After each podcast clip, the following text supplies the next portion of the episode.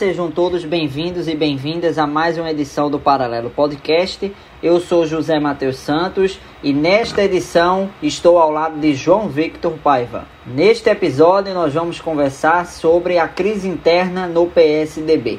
Na última semana, o partido teve uma tentativa nos bastidores do governador de São Paulo, João Dória, de assumir a presidência do partido de olho na disputa presidencial de 2022. Com isso, houve uma reação interna de grupos divergentes e que levaram à recondução do pernambucano Bruno Araújo ao comando do partido. Além disso, em outra frente, houve o lançamento da pré-candidatura, um lançamento informal de Eduardo Leite, governador do Rio Grande do Sul, também pelo PSDB, à presidência da República em 2022. Aqui comigo neste episódio para analisar essa situação interna do PSDB, um partido que já governou o Brasil por oito anos, entre 1995 e 1 de janeiro de 2003, com o governo de Fernando Henrique Cardoso. Está aqui ao meu lado João Victor Paiva, ao meu lado, claro que falando aqui é, para vocês, mas estamos gravando de maneira remota em razão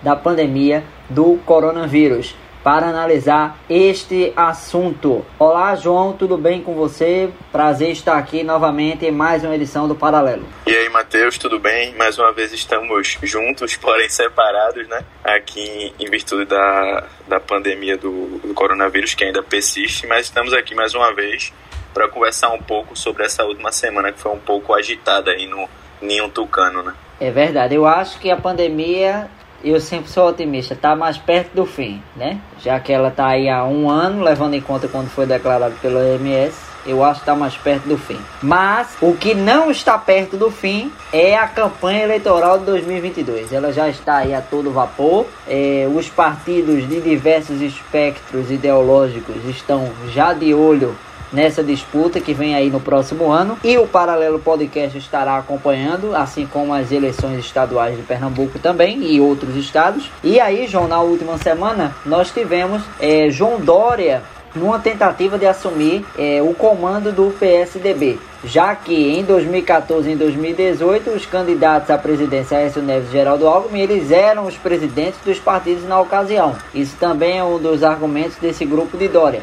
Após a repercussão nos bastidores, o grupo de Dória tentou amenizar, dizer que ele estava querendo se preparar para assumir o partido em 2022. Mas aí houve a reação. Para explicar aqui para o nosso ouvinte, o que é que acontece? João Dória, ele numa reunião na segunda-feira em São Paulo, no Palácio dos Bandeirantes, sede do governo paulista, ele é governador do maior estado do país, do ponto de vista econômico e populacional, e é, João Dória a, a, tentou articular esse, essa uh, ida para a presidência do PSDB, que atualmente é presidido por Bruno Araújo, que entrou pelas mãos de Dória na presidência do partido em 2019. O pernambucano Bruno Araújo, que foi deputado federal pelo Estado e se candidatou ao Senado, inclusive, mas saiu derrotado nas urnas em 2018. Bruno Araújo entrou no partido pelas mãos de Dória e essa tentativa do governador paulista de querer assumir o comando do partido foi visto como uma tentativa de golpe pelos adversários de Dória interno e também por uma tentativa de traição a Bruno Araújo, que teria sido, segundo esses alegam, leal sempre a Dória.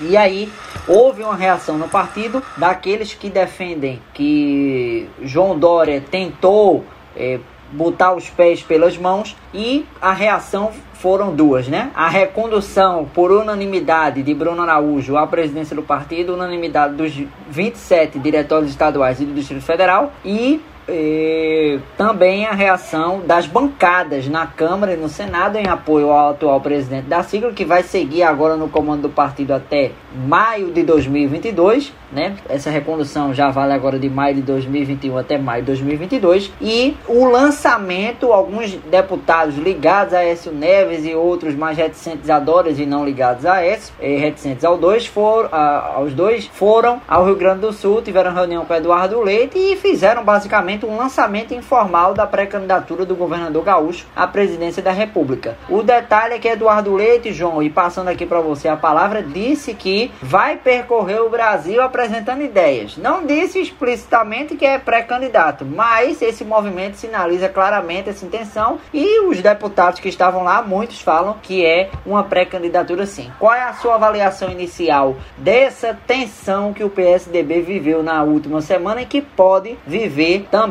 nas próximas semanas ou no, no decorrer do ano até chegar o período eleitoral em 2022? Há quem defende inclusive uma prévia já entre Eduardo Leite e Dória no partido.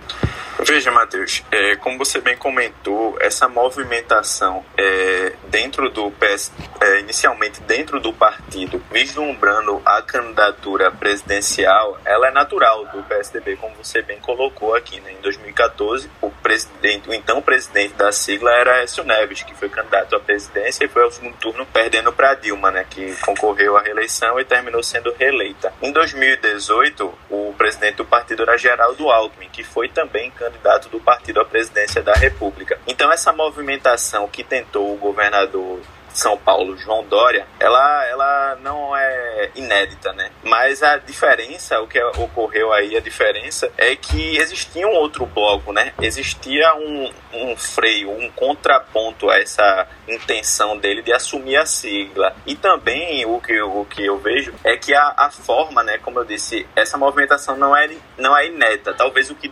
diferenciou aí foi a velocidade como isso foi colocado, né? Havia também aí é, esse outro grupo que tinha outra, outras visões, outra, outra até uma outra relação com o governo federal, né, que é algo que a gente vai falar um pouco mais para frente. Então, essa movimentação de Dória foi natural, mas, mas o que acontece é, é que esses diretórios, esses parlamentares do PSDB que tem uma visão um pouco diferente, né, agora mais é, essa divisão ficar mais clara aí, depois, principalmente depois dessa eleição, da eleição que houve para a presidência da, da Câmara, principalmente, onde parte do, do PSDB votou, votou com o governo, né, no candidato apoiado por Bolsonaro, no caso Arthur Lira, do PP, quando o PSDB, no começo, ele entrou no, no bloco de Baleia Rossi, depois parte do, do partido aderiu à candidatura de, de Arthur Lira, né, o que já mostrou que o partido estava rachado. E Dória vinha tentando articular depois dessa depois dessa dessa eleição na Câmara, vinha tentando articular essa migração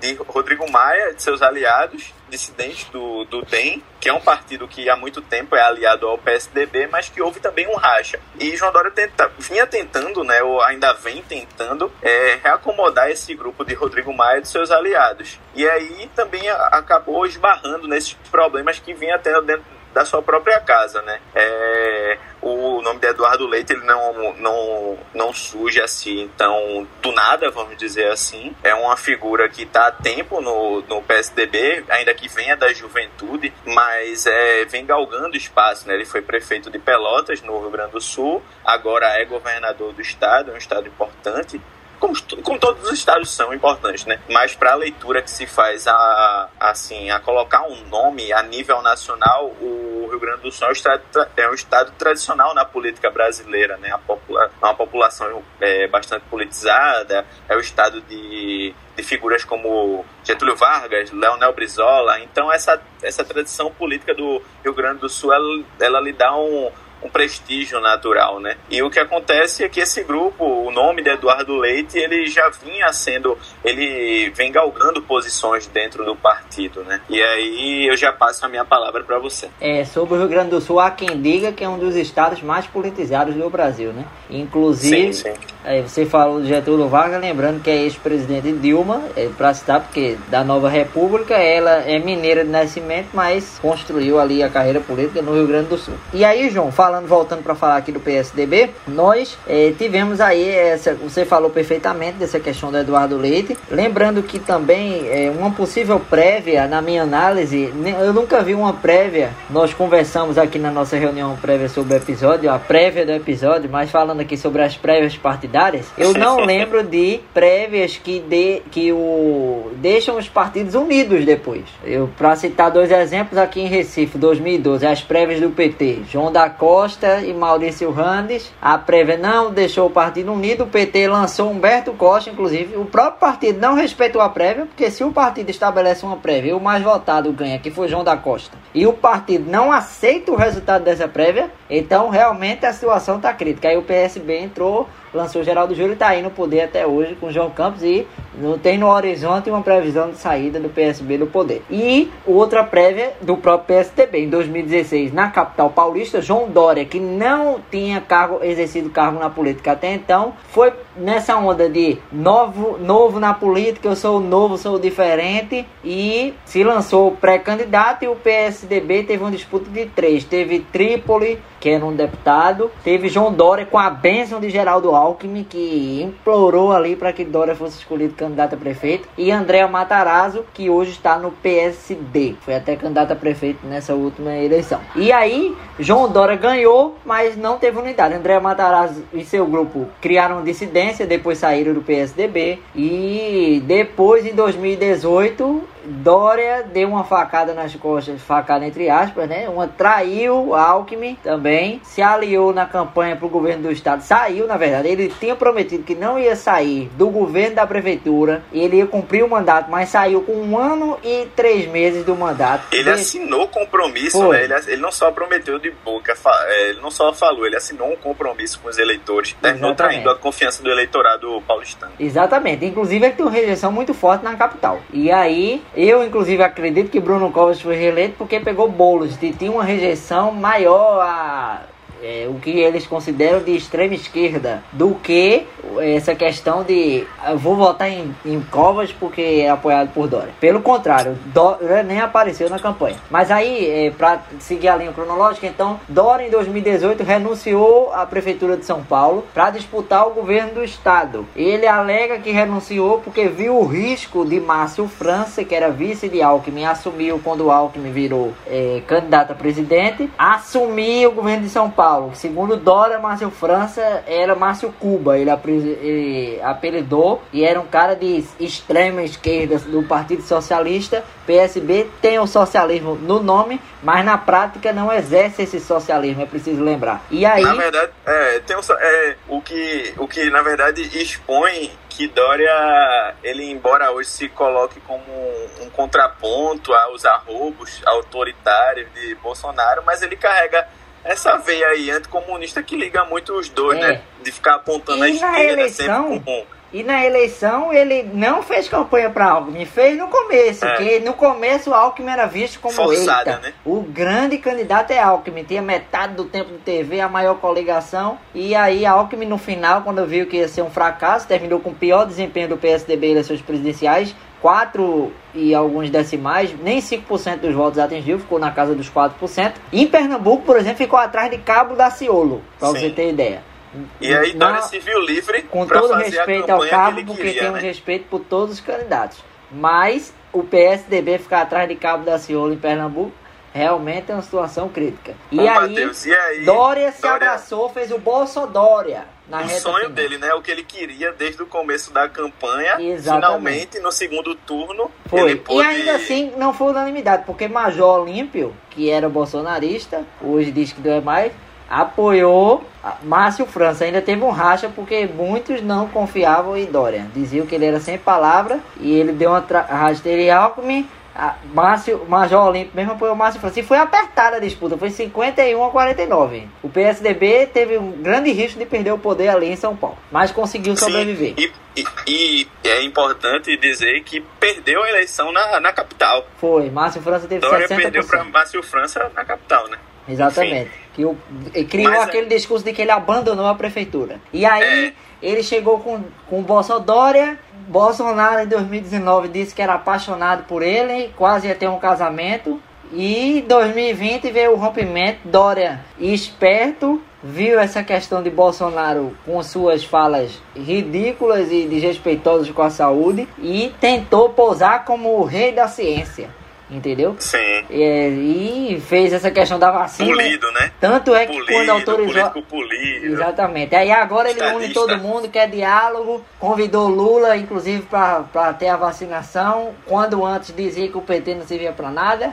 Enfim, que Lula lá- era vagabundo. É, quer Lula pra falou ser o grande. Dória é aquele político charlatão, digamos assim. Ele tá de acordo com a onda do momento. E tá sempre é, nos bastidores, e é essa a avaliação. De que ele trai, ele não é de confiança. E foi justamente aí que ele colocou, ele patrocinou a entrada de Bruno Araújo na presidência do PSDB. O PSDB que tem 13 governadores no Brasil, Dória em São Paulo, Eduardo Leite no Rio Grande do Sul e, e Azambuja em Mato Grosso do Sul. E aí, é, alguns acusam Dória de ter sido desleal de tentar assumir a presidência do PSDB, porque Bruno Araújo sempre foi leal a ele. Não é verdade, João? Bruno Araújo, que é o pernambucano, é, alega esse, esse pessoal que ficou unido em torno da recondução de Bruno Araújo à presidência do partido, de que Bruno Araújo sempre tinha sido leal. E lembrando que o PSDB vive um dilema, porque em 2014 foi quando chegou mais perto do poder desde que saiu, com a Aécio, naquela disputa apertada com Dilma, inclusive a Aécio queria um terceiro turno, não aceitou o resultado das urnas. 2018 foi o pior. E agora para 2022? Ô, Matheus, é uma questão é que é, Dória, eu acho que ele entrou para esses planos dele aí, eu acho que ele acabou pegando um tempo um pouco diferente no PSDB, né? O diretório de São Paulo ainda é o mais importante do partido, inegavelmente, mas ele já não, não anda só no bonde, né? Ele já não, não tem mais tanto poder como se tinha antigamente, nos anos 90, na época que, que quem dava as cartas era Fernando Henrique, Mário Covas. Covas, Franco Montoro. Então, ele esperava-se que, por ter aquele apoio do daquele tucanato mais antigo, a velha guarda, como se chama, né? É, por isso, ele imaginava que o caminho estaria livre para sua é, assumir o comando da legenda e daí tá o caminho livre para a candidatura à presidência, né? O problema é que Bruno Araújo estendeu o seu mandato, que teoricamente acabaria agora em maio, né? Era um, é um mandato de dois anos, ele assumiu em 2019 e acabaria agora em maio, se não me falha a memória. Isso, foi reconduzido Maio, agora mais em um. 2000. Sim. E ele poderia, ele poderia concorrer novamente, né, Bruno Araújo. Mas aí o- os diretórios estaduais alegaram que ficaria complicado de fazer essa votação devido à pandemia, fi- ficaria complicado. E aí ele foi é, conduzido à presidência do, do partido e vai ficar até lá, até ano que vem, né? O que complica um pouco os planos de Dória. Não quer dizer que inviabiliza, né? Mas torna ainda mais, ainda mais complicado, né? E a velha guarda do PSDB acompanha isso como sempre, né? Como sempre em cima do muro. Claro que não quer é, ver essa crise se estender para além dos muros do partido, mas tenta tomar cuidado aí para que o partido não se deteriore ainda mais, né? Afinal de contas são cinco eleições perdidas, né? Desde que deixou a presidência da República e a última de uma, de uma maneira assim um partido tradicional né um dos maiores partidos desde a fundagem depois da redemocratização e que amargou um número ínfimo de de, de eleitores na última eleição nacional, né? Então isso daí preocupa a velha guarda do partido. Fernando Henrique vem tentando ali acalmar Dória. Dória já já pela atitude que teve aqui agora nos últimos dias, né, desde sexta-feira, quando a ex- a executiva, a executiva do partido, é, é, como posso dizer assim, assinalou de que de fato é, Bruno Araújo é, foi reconduzido à presidência do partido, então Dória meio que freou aí essa movimentação para tentar conter esses danos, né? Que ele não, ele não vai tentar, ele não vai tirar o seu, seu bloco da avenida, já que estamos aqui no carnaval usando essa analogia aí. Ele vai tentar com seu plano pessoal, mas ele viu que esse desgaste aí não foi bom para ele, né? Porque assim, Dória ele tem um apoio, ele tem, teve o apoio do partido desde que ele entrou, ele foi muito bem, ele foi bem recebido do, no partido inegavelmente, mas ele tinha um apoio para por fora do partido, né? Ele teve essa história aí do Bolsonaro, e ele vinha cá, ele, ele era querido também por, por parte do, do bolsonarismo, né? E aí depois ele foi confrontar o bolsonarismo e perdeu parte desse apoio. Agora dentro do partido ele também acaba perdendo aí essa quebra de braço, então a leitura que se faz, pelo menos se imagina que ele tenha feito, é essa assim, né? Vamos dar, vamos apaziguar aí um pouco os anos, porque talvez eu fique sem ninguém, né? É, e esse, essa questão, João, de, dessa disputa fez ressurgir a Aécio Neves, né? No debate. Porque a Aécio Neves Pois é. tava apagadíssimo desde que daquela gravação dele com Joesley Batista em 2017, naquele grande escândalo que Michel Temer foi gravado, a Écio Neves também. É, ressurgir, ele sobreviveu ao afastamento né, naquela ocasião, no plenário do Senado, mas desde então mal apareceu. A Aécio todo dia aparecia na TV naquela época, como rei da oposição. O rei Sobreviveu também a tentativa de expulsão do partido, né? O PSDB discutiu internamente aí Isso. se mantinha Aécio no partido, mas foi colocado panos quentes aí E isso voltou à tona agora, porque Dória defendeu no encontro que teve, segundo informações de bastidores e veiculadas na mídia nacional, o afastamento de Aécio. Não chegou a falar, segundo essas reportagens, em expulsão, mas afastamento, ou seja, o que de certa forma é, afetaria a situação de Aécio Neves. E isso fez ressurgir, porque a Aécio ainda tem um certo grupo e fala-se que na disputa da Câmara, a Aécio trabalhou em prol de Arthur Lira, que foi o presidente eleito, presidente Arthur Lira da Câmara dos Deputados pelo PP de Alagoas, enquanto a ala de Dória e a cúpula do PSDB apoiava Baleia Rossi, candidata a presidente da Câmara pelo MDB de São Paulo, inclusive no mesmo estado de Dória. Mas aí a Aécio trabalhou em prol de Arthur Lira e agora a Aécio ressurge, né, João? Com força no PSDB, claro que não no Senado Nacional, porque ele era o grande líder da oposição até 2017. Fala-se até que tinha um combinado com Michel Temer para receber o apoio em 2018, naquela questão de apoiar o impeachment de Dilma em 2016. Sim, sim. Mas aí o PSDB, AS principalmente, acho que até mais do que o PSDB, fracassou mesmo. E essa situação de AS, AS ressurgiu pelo menos nas no noticiário dos jornais, né, João? É, Eduardo Leite também, que surge como é, esse em outro polo aí do partido, é, afirmou também né, que foi a favor da, da expulsão, do afastamento ou da expulsão de, de Aécio Neves, na época que estava se debatendo isso internamente, mas que isso é um assunto passado e que não teve porquê o governador João Dória mencionar isso aí, retornar com esse caso, já que havia sido resolvido isso no partido, né? E que Aécio resolvesse se, se resolvesse particularmente com a justiça na esfera criminal, que isso daí não era problema mais do partido. Uhum. João, para a gente caminhar aqui para nossa reta final, lembrando que toda essa questão desse estopim é, o estopim, na verdade, para esse, esse, esse imbróglio no PSDB e também no DEM, que vive aí a briga de Rodrigo Maia com a CM Neto, é, e até um pouco no MDB, o MDB tá menos com problemas, né? Mas é, a gente vê que tudo isso foi fruto da eleição da Câmara, né? Quando, lembrando aqui, o PSDB, a cúpula estava com Baleia Rossi e para, o PSDB, segundo informações lá de Brasília, tem, teve até uma maioria mínima para Baleia Rossi, mas tinha um grupo considerável com Arthur Lira. Já o DEM não, era a maioria já estava com Arthur Lira, declarou neutralidade ali para evitar um vexame para Rodrigo Maia na reta final.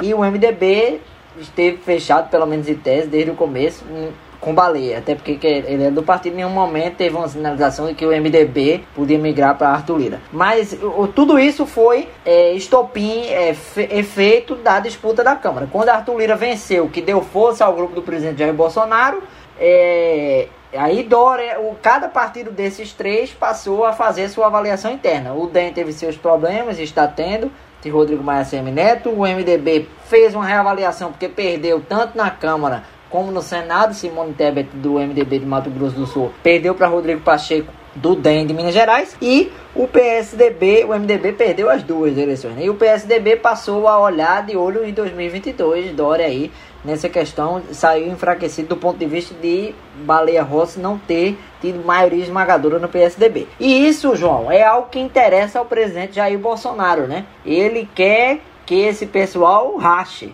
O PSDB rachado, até porque ele agora é desafeto de Dória. Ele quer o MDB rachado também. E, porque, e lembrando que o MDB tem os líderes do governo no Senado, Fernando Bezerra Coelho de Pernambuco, MDB, e líder do governo no Congresso, senador Eduardo Braga, MDB de Tocantins. E por fim, ele quer também o DEM achado. O DEM tem ministros no governo, não por indicação do DEM, mas porque o presidente Jair Bolsonaro quis. Tereza Cristina Agricultura, Onyx Lorenzoni, que agora foi para a Secretaria-Geral, e teve Mandetta, né? Tem dois, teve, tinha três, tinha Mandetta, mas é, é algo que de certa forma atrela o DEM ao governo, né? Mesmo não sendo assim indicação do DEM. E por fim, para passar a palavra para você, lembrando que João Roma, que do Republicanos da Bahia, que é de origem pernambucana, foi indicado para o Ministério da Cidadania na sexta-feira, deve tomar posse nesta semana. Ele é ligado a ACM Neto. E Bolsonaro nomeou, tem uma ala que especula em Brasília, que foi justamente para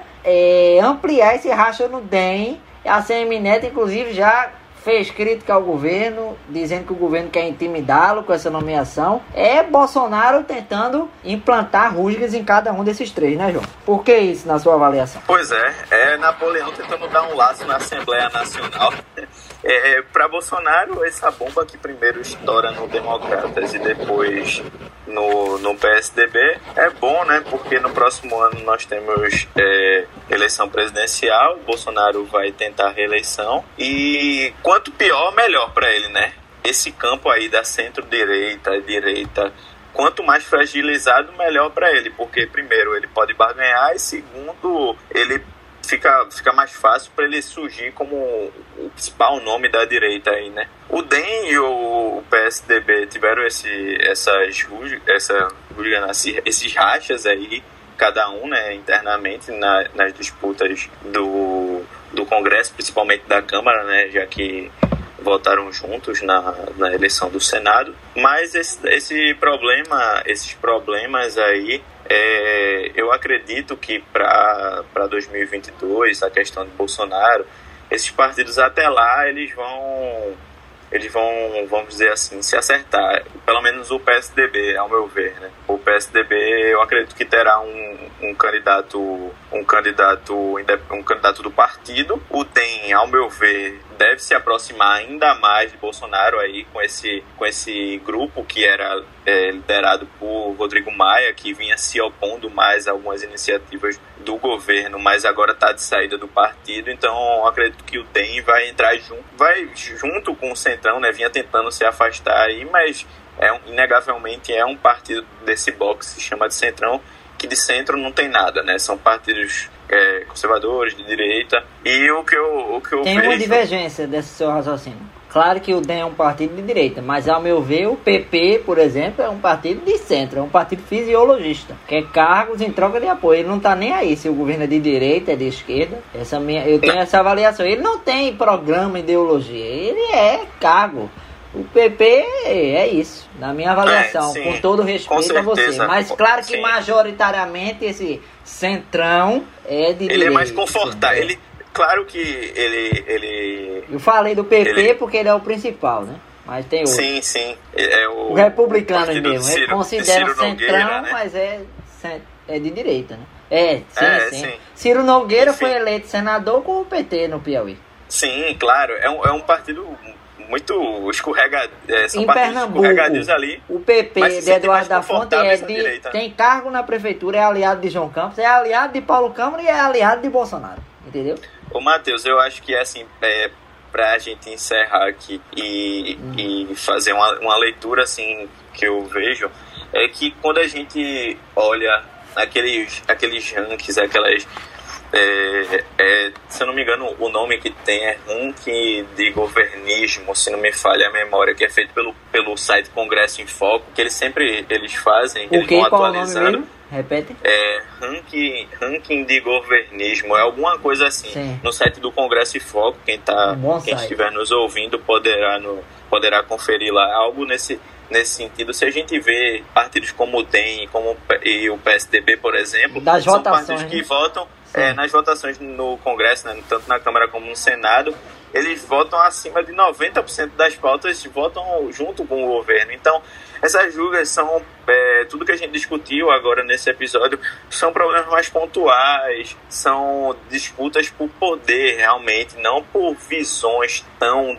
divergentes assim. O que eu acredito é que que o PSDB, que já que é o partido que, que a gente dedica esse episódio, dedica essa discussão, é, ao meu ver, as coisas podem se complicar um pouco para Dória como eu disse, né, o PSDB já não é mais só um partido que, é, que São Paulo, o diretório, tem tanto poder como se tinha antigamente. Mas vai haver um é, rearranjo e a gente pode ver aí em 2022, por que não, é, Dória e, e Eduardo Leite aí, com o DEM se aproximando muito mais do governo, a gente pode ver algo que é inesperado aí, uma uma chapa puro sangue do PSDB. Né? João, é... para a gente encerrar aqui, eu só quero dizer que a estratégia de Dória, se ele conseguir ser candidato para puxar o DEM para a base dele, é o seguinte: o vice-governador de São Paulo é Rodrigo Garcia, do DEM. O que é que ele quer fazer? Ele quer lançar Rodrigo, a sua sucessão em São Paulo. Rodrigo assume o governo e é candidato, como Márcio França foi em 2018, à reeleição. E o PSDB, em tese, apoiaria. Eu acho que vai ter resistências porque o PSDB sempre quer governar São Paulo, é quase um feudo. Inclusive a mídia nacional fala muito que Pernambuco é uma capitania hereditária com o PSB, mas com o PSDB lá em São Paulo não dizem, né? E aí. É, é... Dizem que tem DNA. Por exemplo, o Bruno Covas foi candidato e, e se elegeu é, é, prefeito da cidade e a gente teve até algumas, algumas pessoas dizendo que ele tinha DNA, né? Aqui no Nordeste isso daí é, tem outro nome, né? É, exatamente. É oligarquia aqui. E aí, que eles chamam, né? E aí, então, o raciocínio aí do PSDB é puxar é, o DEM assim. Ó, a gente vai apoiar você em São Paulo. O PSDB tem força, então, supondo aí, seria Dória presidente e Rodrigo Garcia, o governador na chapa, na disputa, né? E é, o MDB está próximo ao PSDB, inclusive o vice-prefeito de Bruno Covas é do MDB. É, confesso que eu esqueci o nome dele, não é alguém muito conhecido da cena política, é conhecido lá em São Paulo, mas é do MDB. E, por fim, é, eventualmente em Dória, não sendo candidato, vamos supor que seja Eduardo Leite, é, Dória tem como bala na agulha ainda a tentativa de se reeleger em São Paulo, né? Embora se ele for, for, candidato a presidente, não é seguro que ele vai ganhar a eleição em São Paulo, né? Alckmin, por exemplo, não ganhou e era um governador melhor avaliado do que Dória é atualmente lá em São Paulo. Ele e... tinha história no partido, né? É, porque Dória ele já apoio. tinha aquela oposição dele e agora ele tem a oposição do bolsonarismo, que foi base da eleição dele, então ele tá em baixa. E por pois é, fim... é, Matheus, eu Diga. acredito que, perdão por lhe atrapalhar, mas só para fazer um comentário pontual, como eu já vinha Pode dito ir. algo semelhante antes, é, se Dória ele perder esse apoio aí, esse favoritismo que ele tinha para a candidatura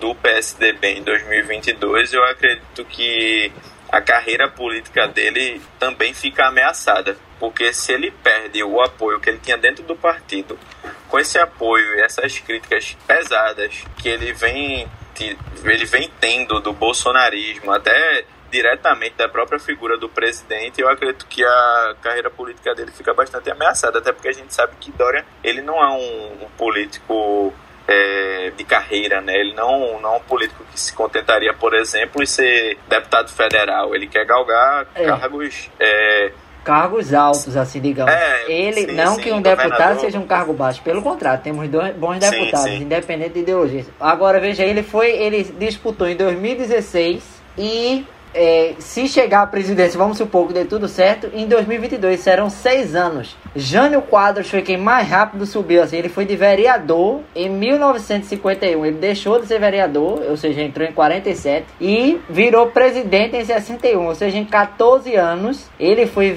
de vereador a presidente da república. Entendeu? Dória, se conseguir esse feito, vai ser inédito em seis anos e um pouco mais. Para fechar, João, Eduardo Leite é, ele tem o seguinte: o horizonte dele é o quê? Vamos supor que dê certo para ele ser candidato, deixa o governo do Rio Grande do Sul e é, a, é, seria aí candidato à presidência da República. O Rio Grande do Sul, Eduardo Leite já disse que não quer ser candidato à reeleição, independente de ser ou não candidato a presidente. Ele já disse.